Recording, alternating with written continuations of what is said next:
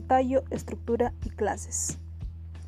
Competencias. Explica el mundo físico basándose en conocimientos sobre los seres vivos, materia, energía, biodiversidad, tierra y universo.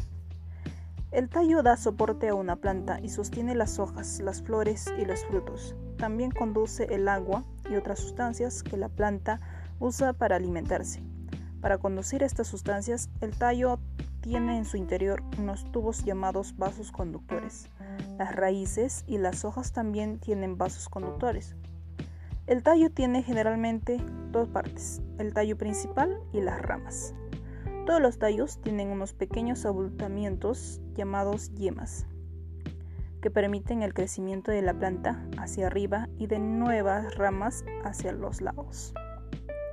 Los tipos de tallos hay muchos tipos de tallos, pero básicamente se pueden distinguir tres. Los tallos leñosos son duros y están formados por madera, por ejemplo, los tallos del pino y del eucalipto. Los tallos herbáceos son blandos, delgados, flexibles y generalmente verdes, por ejemplo los tallos del culantro y el geranio. Los tallos subterráneos son tan raros que no parecen tallos. Crecen bajo la tierra y son gruesos porque almacenan alimentos.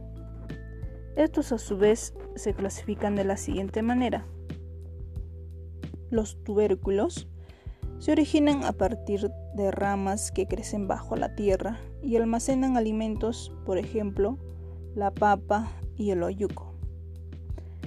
Los bulbos son tallos que tienen unas capas carnosas, como la cebolla, el ajo y la azucena.